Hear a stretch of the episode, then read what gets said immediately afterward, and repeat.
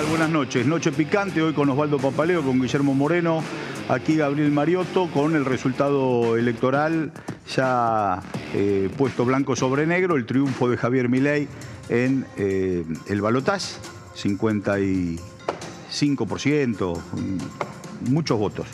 Así que bueno, todo se puede evitar menos las consecuencias. Un gobierno que no ha dado respuesta, ah, se suma otro gobierno que había generado una deuda brutal y que tampoco dio ninguna respuesta. El desencanto eh, se canalizó en el voto a Javier Milei y bueno, hoy nosotros podemos, podríamos esgrimir múltiples causas y seguramente tanto Guillermo como Osvaldo como yo tendremos eh, abordajes eh, lógicos, racionales. Pero hemos decidido hablar del futuro, porque ya está todo lo que teníamos que decir sobre la situación del gobierno, de nuestro candidato, del candidato opositor, ya lo hemos dicho. Y el pueblo se ha expresado. Y, aún en, el, la angustia por el resultado, el pueblo nunca se equivoca. Cuando el pueblo vota, tiene sus causas, tiene sus razones, esgrime sus razones, se expresa y se seguirá expresando públicamente, votando, manifestándose en el ánimo de la sociedad. Así que el pueblo nunca se equivoca y ayer puso el voto a Javier Milei. Osvaldito, Guillermo, buenas noches. ¿Cómo la ven? ¿Cómo están?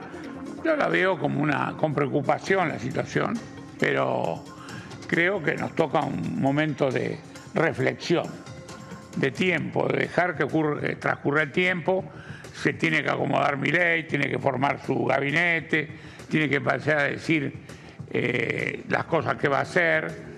Son 12 días, 15 días para asumir, con lo cual no estamos en una situación de lejanía con la decisión del poder. Por eso a mí cuando me hablaban de la angustia de estas dos semanas, hoy tomaron una medida con el tema del, dólar, para pasar estos momentos, digamos, para no llegar con una crisis cambiaria acentuada al día 10 y después que venga lo que está esperando. Lo que yo veo me asusta.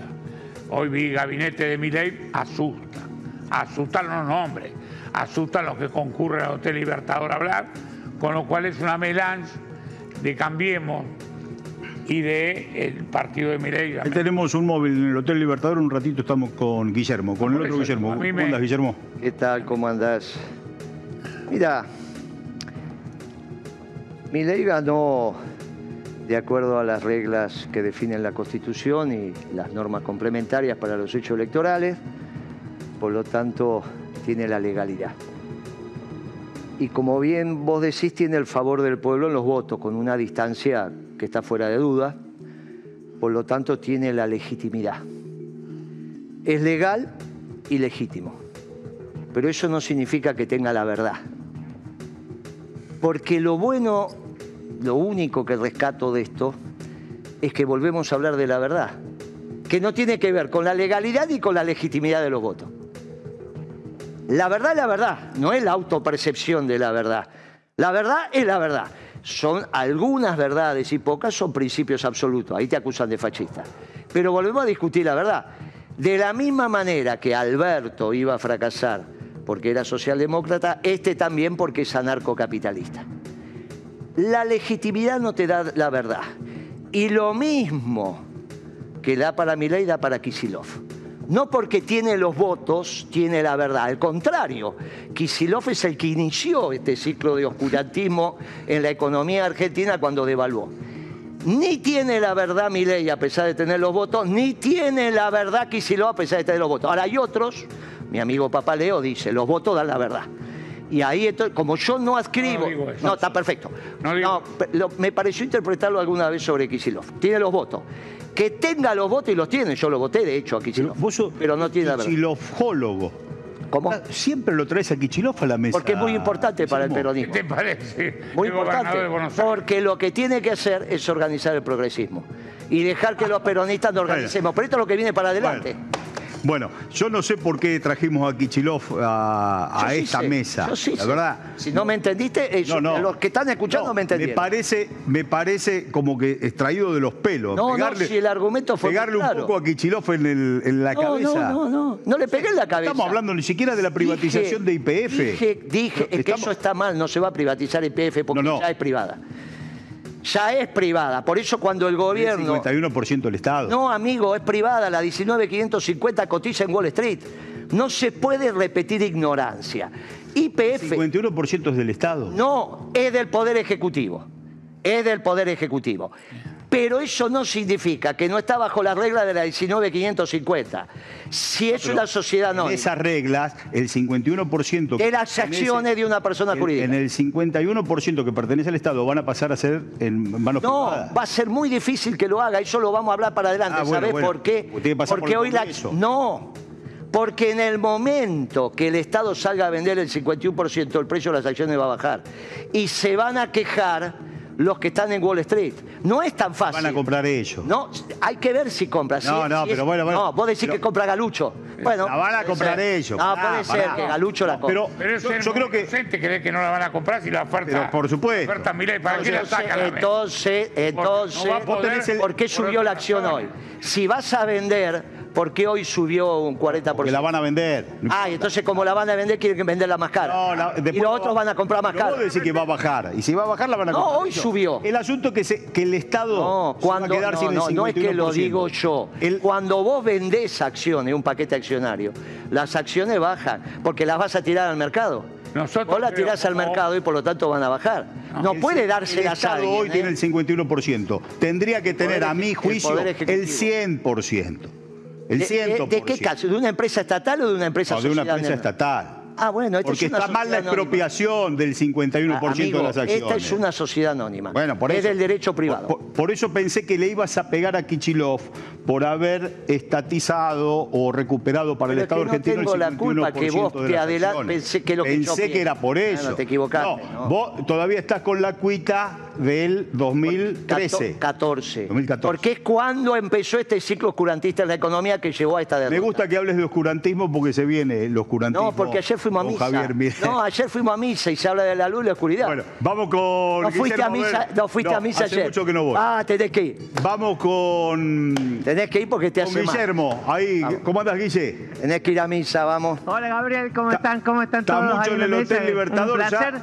¿Te has, te has afiliado ya a la Sí. Libertad Avanza o estás de- en, No, en- en el umbral, no, ahí en la eh, vereda? eh, no, no, nada que ver. Estoy cubriendo como cronista de calle lo, lo- lo que está haciendo Milei y las reuniones que mantiene Milei porque hace tres meses que vive en este hotel. Gabriel. Recién te vi, te vi anticipando la salida de Mauricio Macri. ¿Qué pudiste observar o advertir de esa reunión entre Macri y Milei en el Libertador que estuvieron prácticamente toda la tarde? No, mira, Mauricio Macri tenía previsto llegar a las 19 horas. Llegó 18.56 caminando 20 metros solo tratando de burlar a la guardia periodista que, que estaba en la puerta del Hotel Libertador donde este- se ve ahí la gente. Sin embargo, le entró por la entrada de la, de la calle Avenida Córdoba, por la puerta giratoria, solo caminando. Llegó solo. La reunión estaba previsto que durara de 35 a 40 minutos. Sin embargo, estuvo una hora 40 reunido con Milley. Milley, su hermana, Karina Milley, Mauricio Macri, Caputo, que es el armador de la Libertad de Avanza, y estuvieron tocando el tema en lo que es el Ministerio de Defensa y Ministerio de Seguridad. Lo que me filtraron de esa reunión, Gabriel, Sí. es que Patricia Bullrich no integraría ninguno de esos dos ministerios. Defensa y seguridad. Buena noticia. ¿Hubo ofrecimiento o hubo No. negativa Claro. antes que se lo ofrezcan? Hubo presión para que la nombraran y hubo negativa, Ajá. sobre todo por parte de Victoria Villarroel, que a ella le prometieron manejar esos dos cargos, Ah, claro, sobre todo de defensa. Claro, claro. Lo anunció Entonces- Javier Milei en la campaña que la vicepresidenta se iba a ocupar de gestionar, no personalmente, pero sino bajo su órbita, su elégido de la vicepresidencia, los dos ministerios, seguridad y defensa. Lo, lo extraño, lo extraño que en esa reunión, en la previa, había estado Victoria Villarroel y salió con una cara, siempre sale con una cara, es seria, pero siempre habla con los medios, dialoga y es verborrágica, salió sin dar palabra y con una cara como de enojo, que no había sido buena la reunión. Sin embargo, después cuando entró Mauricio Macri, también Mauricio Macri sale con una cara no, que no le fue bien. O sea, los dos salieron enojados, no sé qué pasó. Ajá. Se ve que por tu percepción, la vicepresidenta salió molesta porque el cargo todavía estaba en discusión y el expresidente Macri salió molesto porque recibió un no a, su pedido para que Patricia Bullrich integre uno de los ministerios.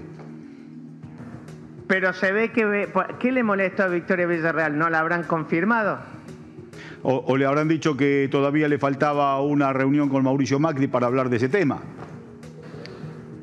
Claro, y Mauricio Macri, hay que ver, porque de acá salía una entrevista periodística en un canal de televisión y ahí seguramente le van a preguntar o filtrará parte de lo que hubo o de lo que se habló en la reunión con Mauricio Macri. Yo lo que pude filtrar es que Patricia Bullrich no va a estar en ninguno de esos dos cargos, ni de defensa ni de seguridad. ¿Y qué pasa con economía? Economía, los asesores de, de mi ley le han dicho que no conviene anunciarlo porque si no, toda la carga va a ir a, ese, a esa persona que anuncie mi ley. O sea que mi ley lo va a anunciar una vez que se haga la transición. Cuando una vez que esté hecha la transición, ahí mi ley anunciaría el, ministro, el ministro de Economía, que también en esa puja se habla que se haría Stusenegger. Ajá, Osvaldito va a tener algunos datos del candidato a ministro de Economía. ¿Vos cómo ves mañana la actividad en el Hotel Libertador y si Javier Milei se va a reunir con el presidente Alberto Fernández? Lo que se dice acá de algunos asesores de mi ley, sobre todo la fuente, es que la reunión sería mañana o pasada, pero que sí estaría encaminada. ¿Qué habría destrabado esa negociación con el gobierno nacional, con Alberto Fernández, con Sergio Massa? La foto de Massa reunido con su equipo técnico. Ajá. Eso, esa foto ayudó para que se haga la reunión. Esa foto ayudó para que se haga la reunión. Y sabe que está en discusión, Gabriel. Vos decís, analicen ustedes políticamente cuál es el significado de esto. Es increíble, pero eso está en discusión. El lugar donde se va a hacer esa reunión. Ah. Desde la libertad avanza, no quieren que sea ni en Olivos, ni en la Casa Rosada, ni en la Cámara de Diputados, ningún lugar público. Ellos llaman un lugar neutral, incluso este hotel. No, pero no, pero. Es una reunión gastronómica. La institucionalidad. Eh, bueno, al revés. Pero por eso eh, entiendo, la, entiendo la risa, entiendo la risa de, ustedes, pero es así. No, pero el candidato electo no quieren. tiene eh, un, ámbito absolutamente de lustre de concurrir a Olivos o a la Casa de Gobierno. Este, y, parece que... aunque te, aunque te, sí, aunque te parezca mentira, el, el problema es ese, que no quiere ir a ninguno de esos lugares. Bueno, y después cuando asuma, sí. sí, esperemos. Cuando asuma, sí, pero a, la reunión, esa reunión que sería Alberto Fernández Milay, no quiere que sea ni en la Casa Rosada, claro. ni en Olivos, ni en otro ámbito. En mi barrio ocurría cuando las comadres se invitaban a las casas, decía, ahora voy yo a la tuya, pero después vos venís a la mía, y después como no eran de, de vueltas las visitas después no se juntaban más. El tema es que no se reúnen el presidente, se reúnen el presidente con el, el futuro presidente, no se reúne Alberto Fernández Milei. Claro. Parece que es un ámbito. bueno, es una soncera la. no, poner en discusión si ir a la Rosado o a Olivos me parece una soncera de parte de quien no quiere ir, porque si el presidente lo está invitando es el ámbito natural donde se ejerce la magistratura. Hay que ver que entiende la libertad avanza por un lugar neutral. Claro. La, no sé, la embajada de Estados Unidos, o eso ya no es neutral. Bueno, no importa. Son especulaciones onzas que podemos hacer acá frente a un episodio que nos parece que podría ser evitable. Pero, por Dios. Bueno, Guille, gracias, gracias por eh, tu tiempo ahí. Eh, toda una jornada. Mañana te veremos seguramente ahí en el umbral ese, en, la Ochava de Córdoba. Eh. Córdoba ahí, San Martín, ¿es eso? No, no, Maipú. Córdoba y Maipú. Córdoba y Maipú. Córdoba y Maipú. Ah, siguen algunos fanáticos. Ahí está, sí, sí, sí. Sí, bueno, Gracias, Guille. gracias. ¿Será Stusenegger, Osvaldito, el ¿Eh? ministro de no, Economía? Es lo que es. 16 años procesado.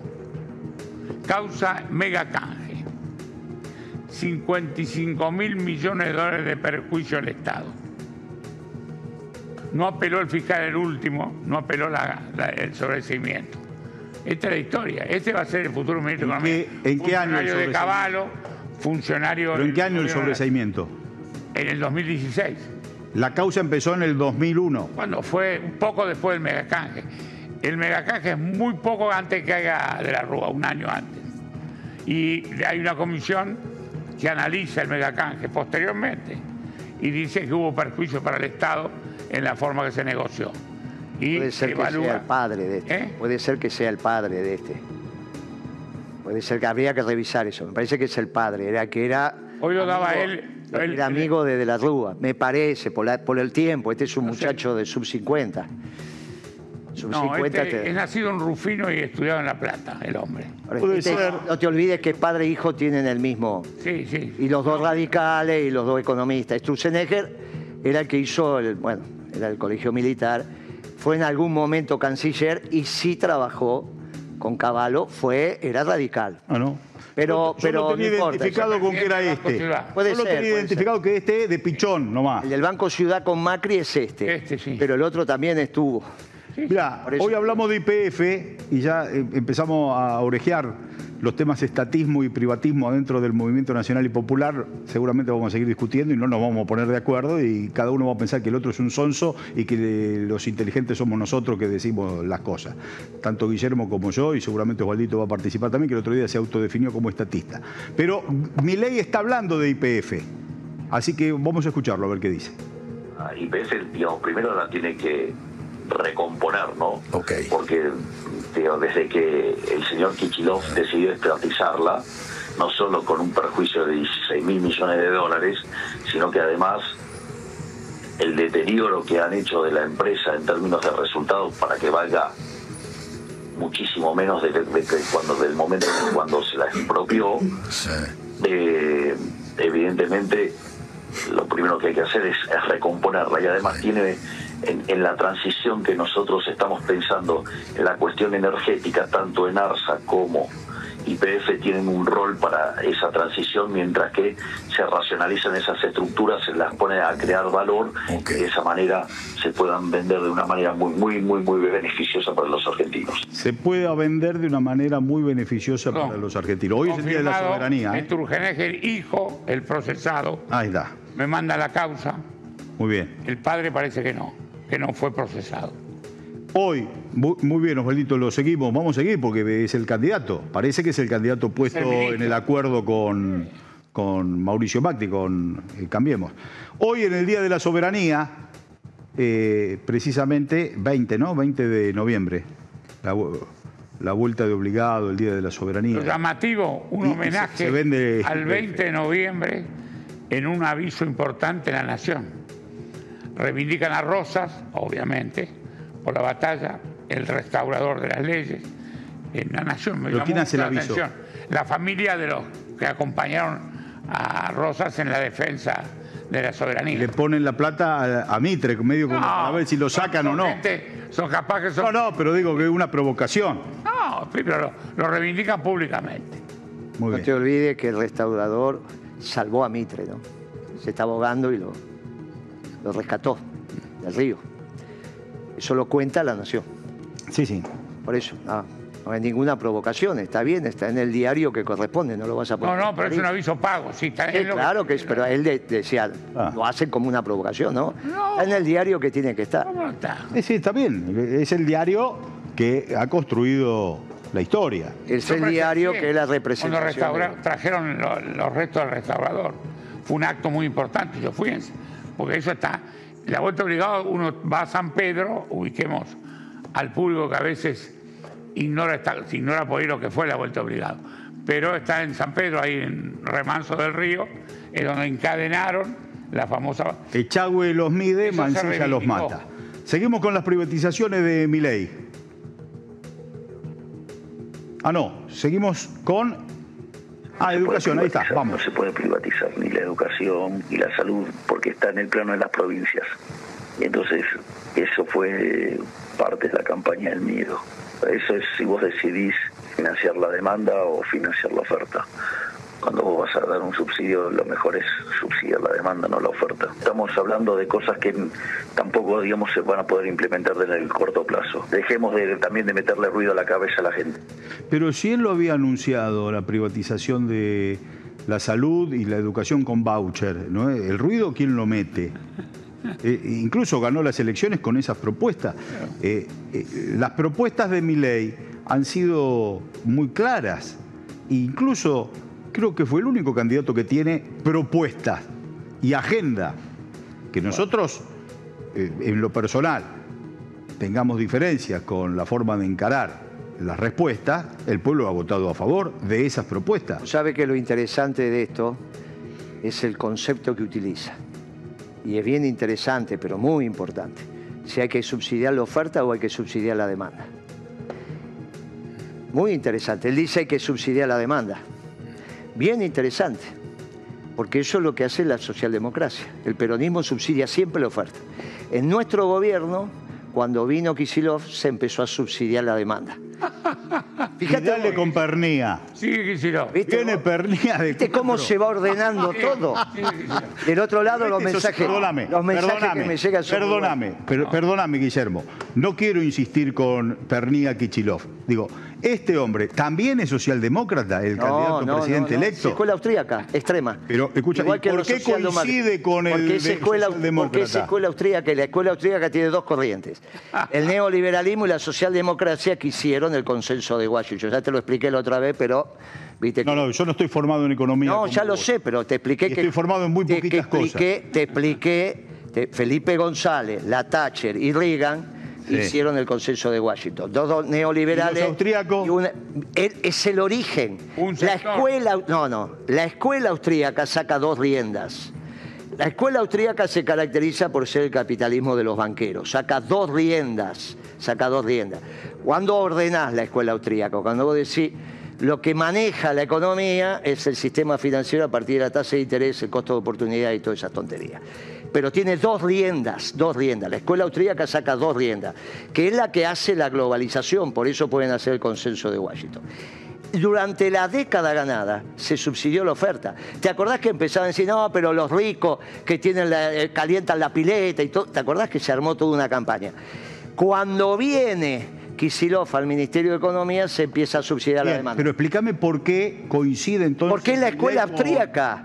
Te lo estoy diciendo. La socialdemocracia, el neoliberalismo, el neoliberalismo extremo, que son los anarcocapitalismos, es todo escuela austríaca, es teoría subjetiva del valor. Es todo lo mismo. Es la competencia, es el individuo, es... es Entonces, al, al hombre, mujer, al sector que vos calificás de socialdemócrata, también lo podés calificar de ultraliberal, que es lo mismo. No, de escuela austríaca. Los liberales son serios. Es teoría objetiva del valor. Los liberales A los, a los anarcocapitalistas los podés Son los extremos. asimilar a socialdemócrata. en la escuela austríaca, en la escuela austríaca, en el origen del pensamiento, son escuela austríaca. Por eso no hacen costos. El tema. Esto no hace. ¿Cuál es la diferencia? ¿Cuál es la diferencia El central? vicegobernador Si de haces, Buenos Aires por el si haces costo, si haces costo No o no haces costo. Bien. Cuando vos no haces costo. No, no lo entiendo todavía, tengo que estudiar más. Bueno, está bien, no vamos a hacer un programa para esto. Vamos a hacer un Ahora, esto está bien que de alguna manera, si no se sabe, no se cuestiona. Entonces, no, yo cuestiono todo. Ah, ¿cómo vas a No, cuestionar lo que no sabes? No, yo cuestiono porque si vos me decís que Milei y Kichilov tienen de escuela el mismo- austríaca. la misma raíz. Pero no lo digo bueno, ahora. Lo vengo diciendo. confundo, así. Guillermo. Bueno, está bien, pero como. Pero como creo que- Pero ya te lo expliqué. Salvo vos, que sos un, un Ya te experto lo expliqué. en esa materia. Ya te lo expliqué, por lo tanto, Bueno. una vez que se explica, Sí, pero- si no se sabe, no se cuestiona. No, lo que pasa es que no lo puedo creer, tampoco Bueno, lo puedo ¿qué culpa entender. tengo que no creas? Bueno, bueno. Entender es muy fácil. Un- Es la escuela austríaca que tiene dos riendas. La rienda socialdemócrata y la rienda Bien. neoliberal. Correcto. Es muy fácil de entender, por Vamos eso a ver se encontraron en qué el otro de socialdemócrata hay en el gabinete de Milei, a ver el gabinete que anunció recién. Son rumores. Nicolás Pose, jefatura de gabinete. Y yo no, no, no tengo... No lo conozco. Es viene de es lo que he leído. Ornequian. Viene del grupo de Sí, sí, Ornequian. el grupo de Se conocieron ahí con Milei. Correcto. Sandra Petrovel, No la conozco. Petovelo. Esto velo. Eso es Capital el ministra humano. de Capital Humano. Por eso cuando más habló de Capital Humano dijimos, no, eso está Exacto. mal.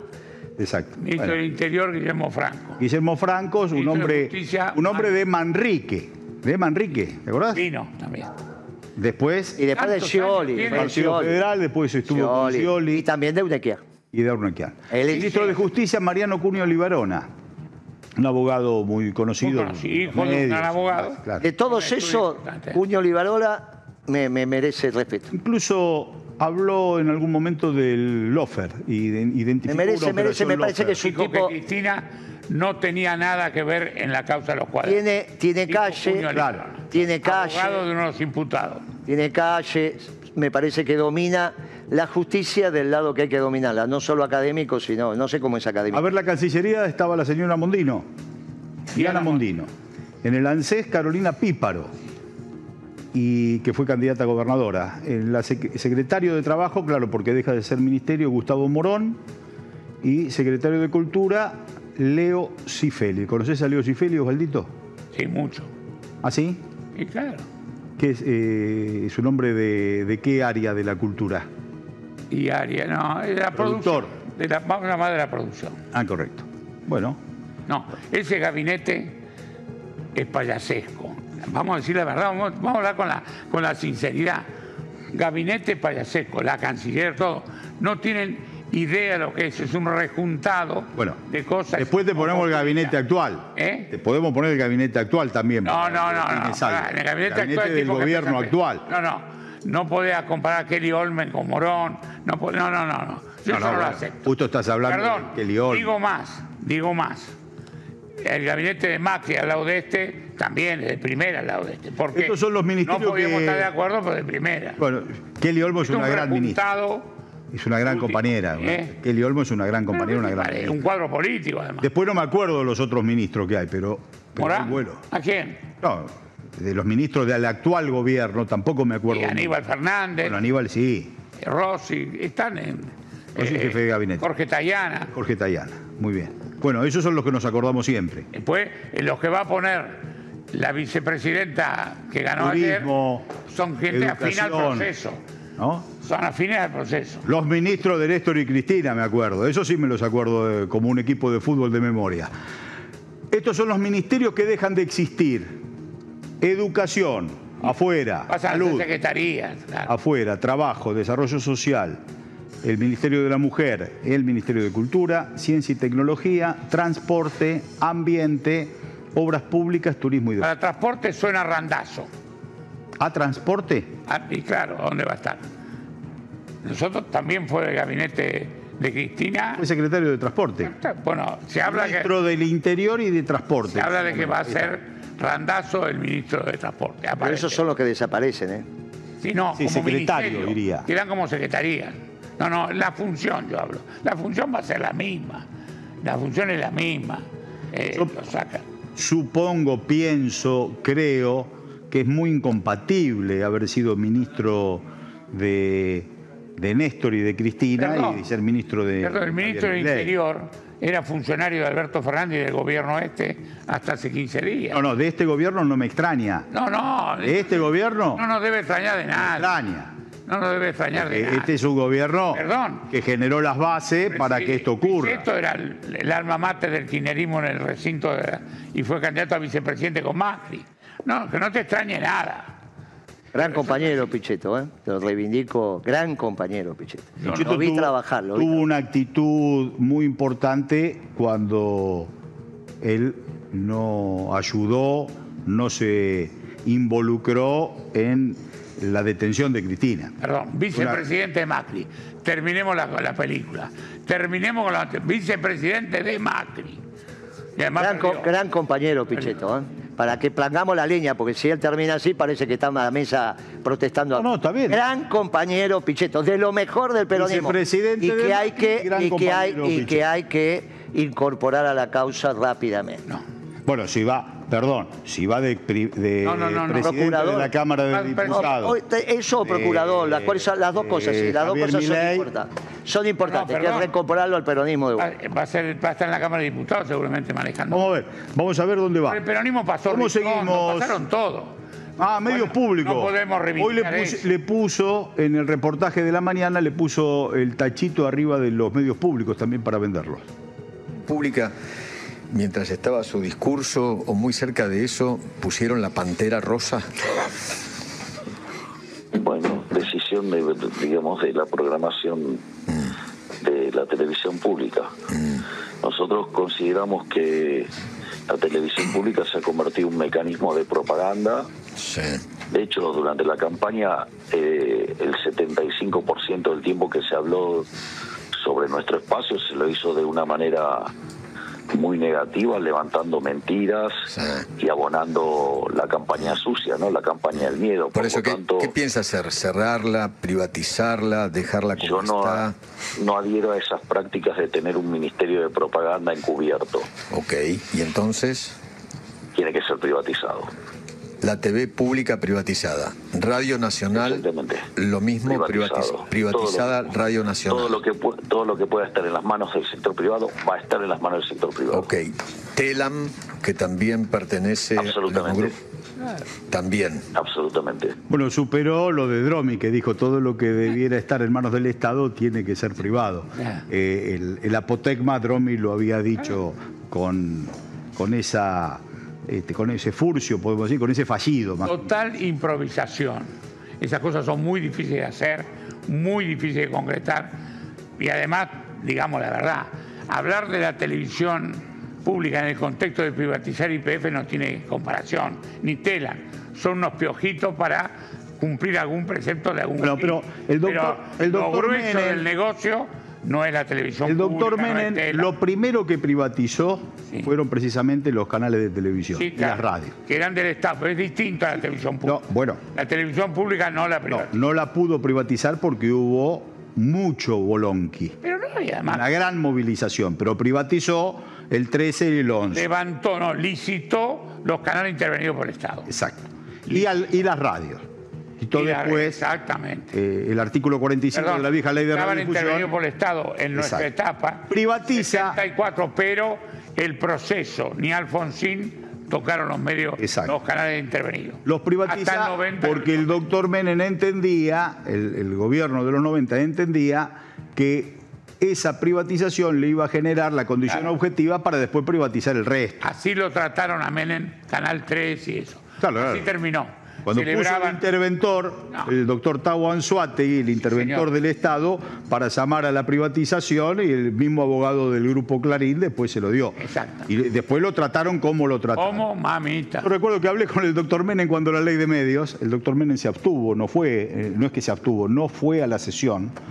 Y recuerdo que, Ayudó a la sanción de la ley. claro que sí, Con la ausencia. había hablado con el doctor Kirchner, Claro. había hablado con el doctor Kirchner y yo tuve oportunidad de participar. que operó ahí fue Pichetto, que era el presidente del bloque. Yo, eh, Pichetto también jugó muy bien con la Bueno, ley claro, de de comunicación claro, audiovisual.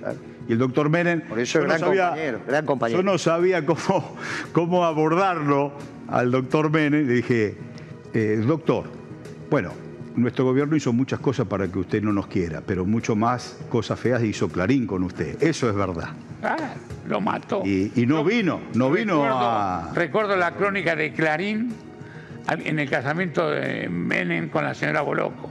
Recuerdo una basura, una cosa periodísticamente una basura, una falta de dignidad, de respeto, no por la, la investidura del presidente, por la persona, el respeto por la persona. Privatizar Canal 7 el, eh, o el Sistema Nacional de Medios Públicos, que tiene más participación de la oposición que del oficialismo en la composición de su directorio, es eh, realmente una afrenta.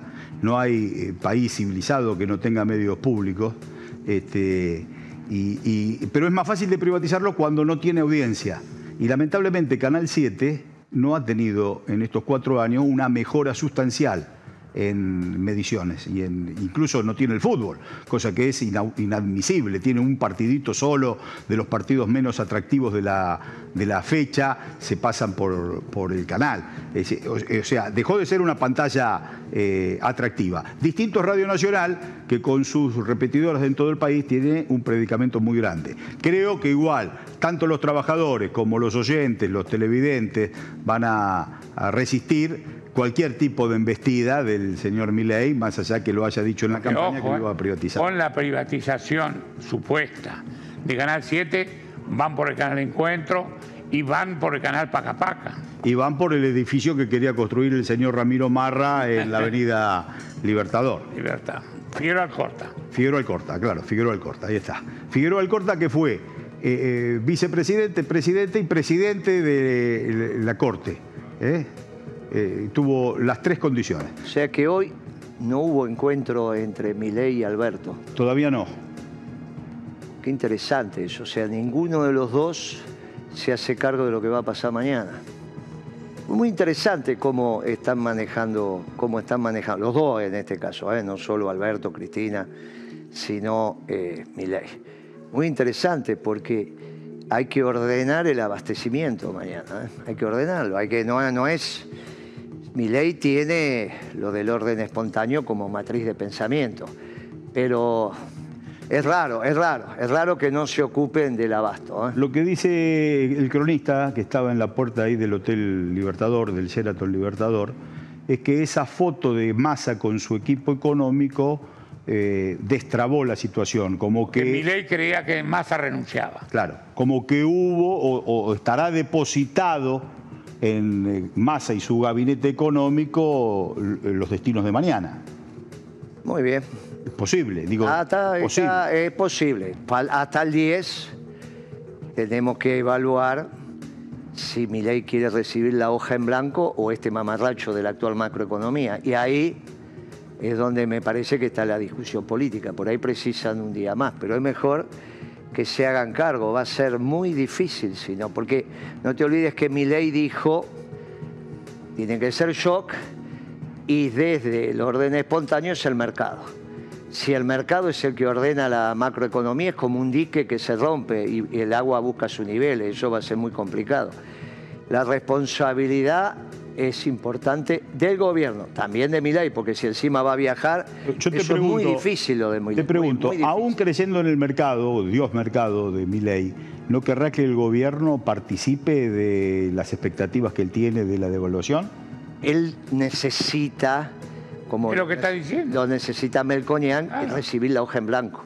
O sea, con las variables ordenadas. Ahora, si el, si el gobierno no inicia una política administrada para ordenar las variables y lo hace el mercado, lo va a hacer con desabastecimiento. Del otro lado, al margen de todo esto, que digamos, del otro lado tenemos familias y empresas que quizás mañana tengan problemas con su patrimonio. Y nosotros tenemos la responsabilidad de que no sean pobres. El que tiene al que no pierda su casa, que no pierda su stock. Esta, esta es la realidad de nosotros como peronistas. Nosotros como peronistas tenemos que cuidar a las personas, física y jurídica. Está bien lo del gabinete, esto, la chanza que podemos hacer, pero en realidad si no nos ocupamos nosotros del patrimonio de los de abajo, ¿quién se va a ocupar? Que este es el problema de este gobierno, no se ocupó del patrimonio de los de abajo. Acá hubo debate si te estaba ocupando, que la situación social ya no, eso ya está, ya es pasado. Ya hablaron las urnas, ya está, debemos mirar para adelante. Ahora, para adelante está llegar al viernes. El mercado abastecido y que lo que pasa, un empresario eh, que tiene en este momento un stock, ¿mañana vende o no vende? ¿A qué precio? Yo pronostico como siempre, mañana hay abastecimiento, la situación va a ser normal. Ok. Nunca llegó el aquelarre anunciado. Está bien. Nunca, este gobierno siempre piloteó la tormenta difícil. Ahora no es un aquelarre, ¿ves? Faltan dos semanas. Ahora no es un aquelarre, no. Vamos a ver está bárbara la cosa. A ver qué dijo Ahora no es un aquelarre, está bárbaro. No hay, si no hay... Por último, contarles desde lo personal. Gracias. Quiero contarles desde lo personal que hoy termina una etapa en mi vida política y que seguramente la vida me depare otras tareas y otras responsabilidades. Pero sepan que siempre van a contar conmigo defendiendo los valores del trabajo, la educación pública, la industria nacional, el federalismo, como valores centrales de la Argentina. Eso de, de- tomarse licencia, o sea, después de armar un descalabro macroeconómico para tratar de ganar una elección y como no le sale, pide licencia y, y, bueno, eso se imaginará que, y encima me, me- me- me acusa de los problemas que él mismo causó durante el último año y medio y que, y que su gobierno causó durante cuatro años. Entonces yo ahora no puedo exponer a mi ministro de Economía a, a un tembladeral, digamos, generado por, digamos, por la irresponsabilidad eh, de, del ministro. Ahí estaba entonces Massa planteando que había terminado una etapa prácticamente como una despedida de la conducción política, de las candidaturas, no sé si será un momento en caliente, este, si irá sobre los pasos de lo que dijo, pero ayer lo dijo en, el búnker cuando asimiló y expresó el triunfo de Milei a las 20 horas aproximadamente. Y, Javier Milei tomando esa suerte de, de renuncia eh, sumada a la versión que eh, Massa renunciaba o pedía licencia del Ministerio de Economía. Ahí está la foto de Massa eh, compartido con su equipo. Si no leíste el artículo de Robelli del cohete a la luna, te lo recomiendo. Habló del anarcocapitalismo muy instruido sobre la descripción del anarco. Ahí tenés un buen artículo para leer de un radical de la línea nacional. ¿eh? Muy bien. Léelo en un medio que es un asco, pero bueno, ese de Berbisky, ese es un asco, ¿viste? Ese mentiroso como Berbisky hay poco, ¿no? Más, le gana Feynman mintiendo, me parece, porque es más viejo.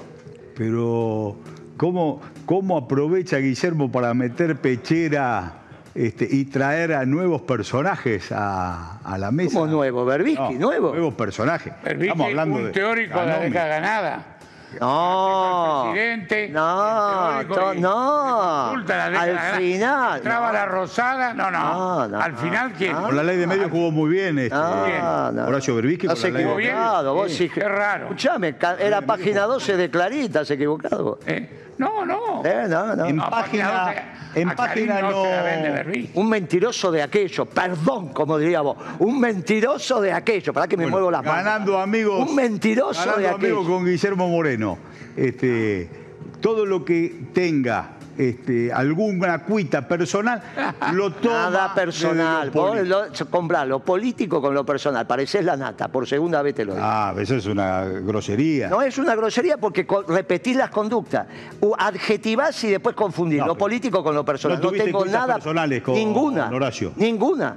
Ninguna. La única vez que estuvimos en el mismo estrado fue cuando el movimiento Evita presentó el libro de Néstor.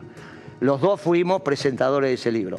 Nunca tomé un café, nunca tuve. No, en absoluto. Hablaron bien del No, libro. en absoluto. En, en un momento me miró y le digo, me dice, digo, ¿qué- ¿cómo escribís vos? eh? Pero ya no había cómo escribir. Dice, sí, a mí me toca escribir para los 10.000. El problema de ustedes es que no escriben. Ah, somos ágrafos y más o menos, listo, ahí no- nada más. Y a partir de ahí empezamos a escribir.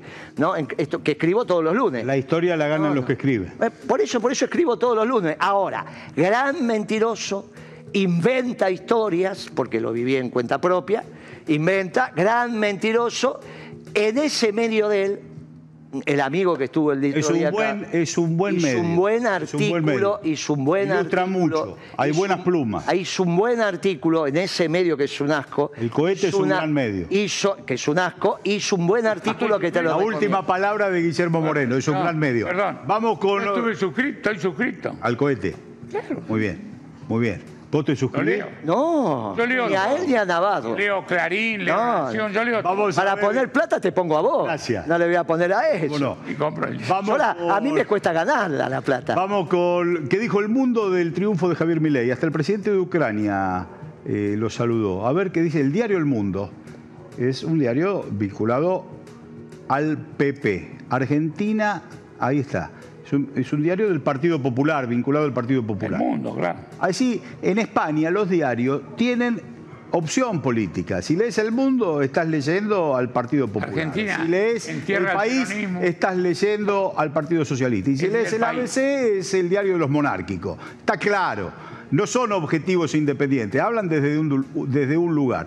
El partido del PSOE dice, el ultraderechista Milei gana las elecciones argentinas. El Partido Popular, el PP, el, el partido, el diario El Mundo del PP, estaba planteando que Argentina entierra el peronismo. Bueno, eh, yo quiero decir que eh, el peronismo no muere nunca, señor eh, Pepe. Eso seguro. Y este programa va a ser una tribuna de difusión del peronismo. La vanguardia de la izquierda española. Este, y a ver qué dice. Milei será el presidente de la Argentina. Ahí está, con el puño en alto, como buen socialdemócrata tiene el puño en alto. No, pero es el derecho, es el derecho.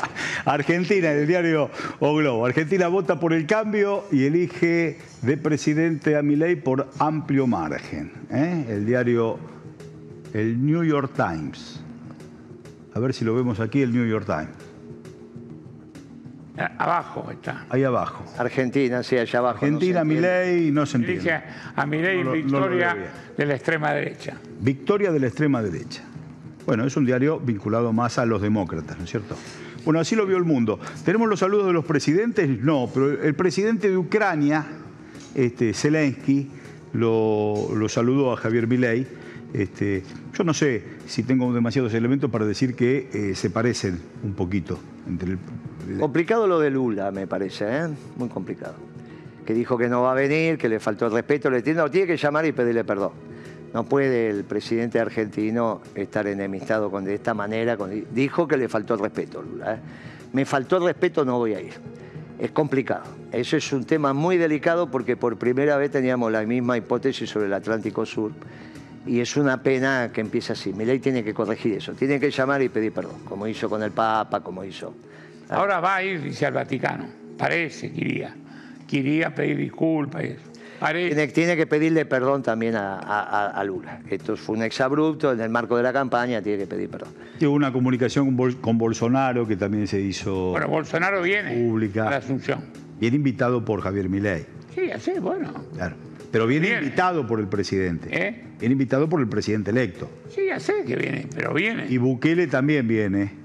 Este, Bukele se burló de Petro. Invitó el presidente colombiano se burló de Petro. Eh, los temas internacionales van a ser realmente muy atractivos en un mundo convulsionado, con guerras, con guerras fragmentadas, con invasiones, con, crisis económica. Unos se tiran con bonos y el otro, si no le dan el dinero, le van a tirar con misiles.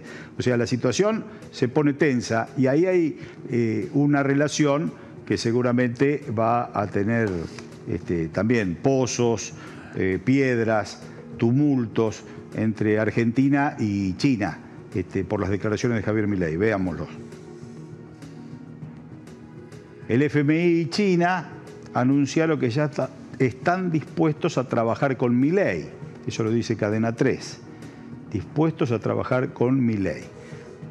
Eso es, bueno, pero son declaraciones formales. Hay que ver qué, hay que ver qué ocurre con los préstamos que China le tenía asignado a eh, Sergio Massa.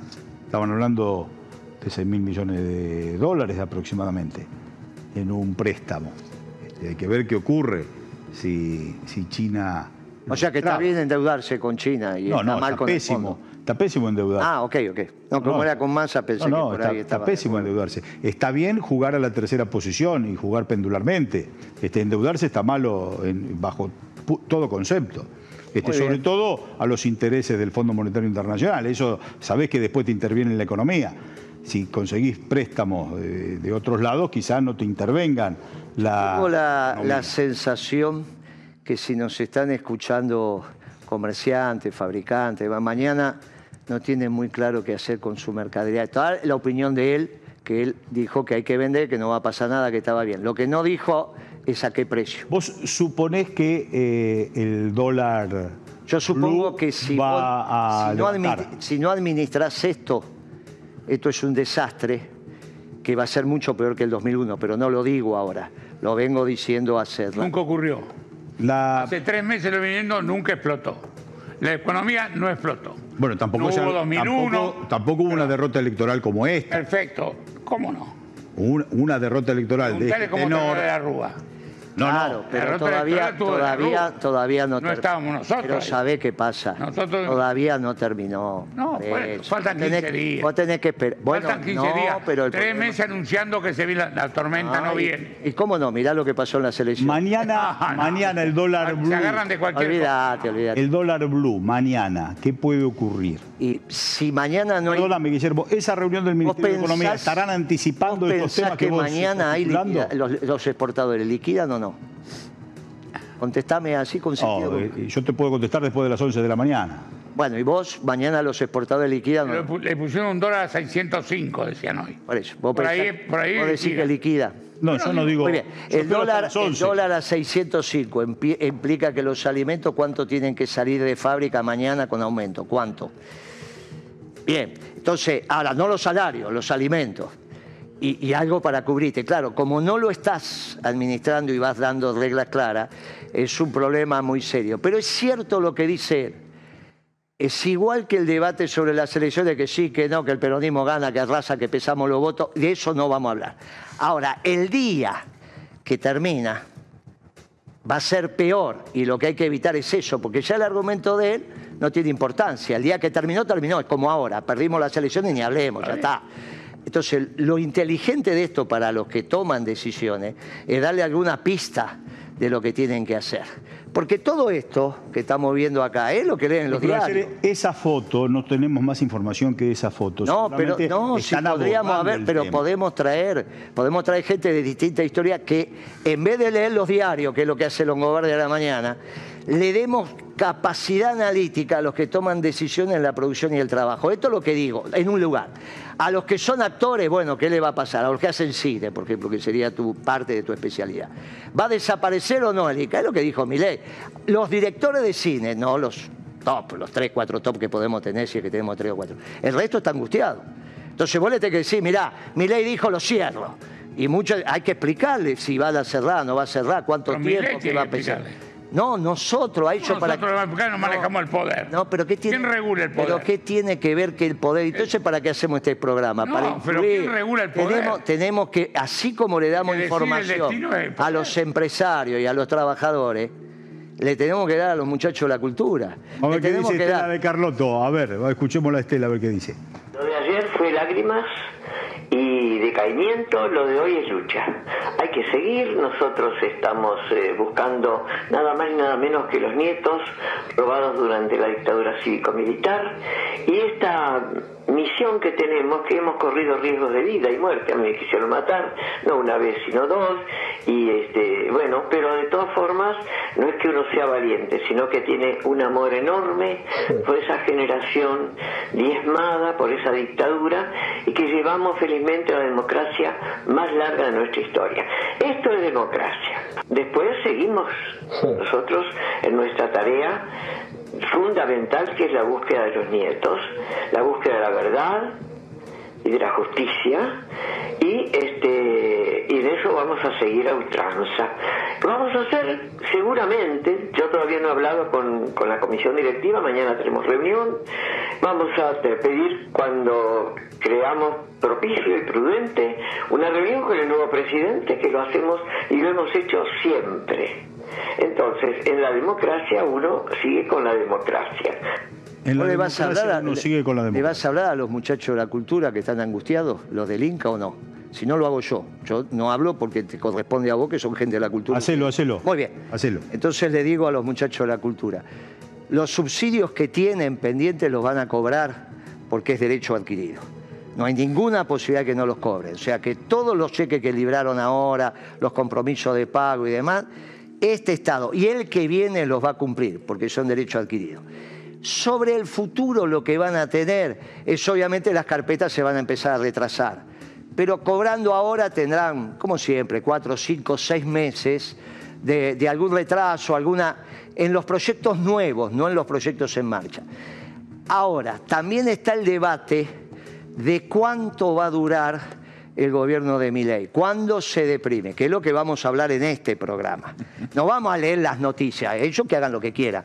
En mi caso, no es la lectura de las noticias, es tratar de explicar humildemente desde una parte del peronismo cuáles son las mejores decisiones que hay que tomar para ordenarse. Esta va a ser mi parte, este va a ser mi pedacito. En algún momento vamos a discutir entre los tres cómo se hacen las cosas, pero después en este programa siempre va a haber algo que permita la toma de decisión y que baje la angustia. para los empresarios, los trabajadores y cualquiera. Ahí está. Nos vemos entonces mañana con Angustia o sin ella. Nos encontramos a las 21.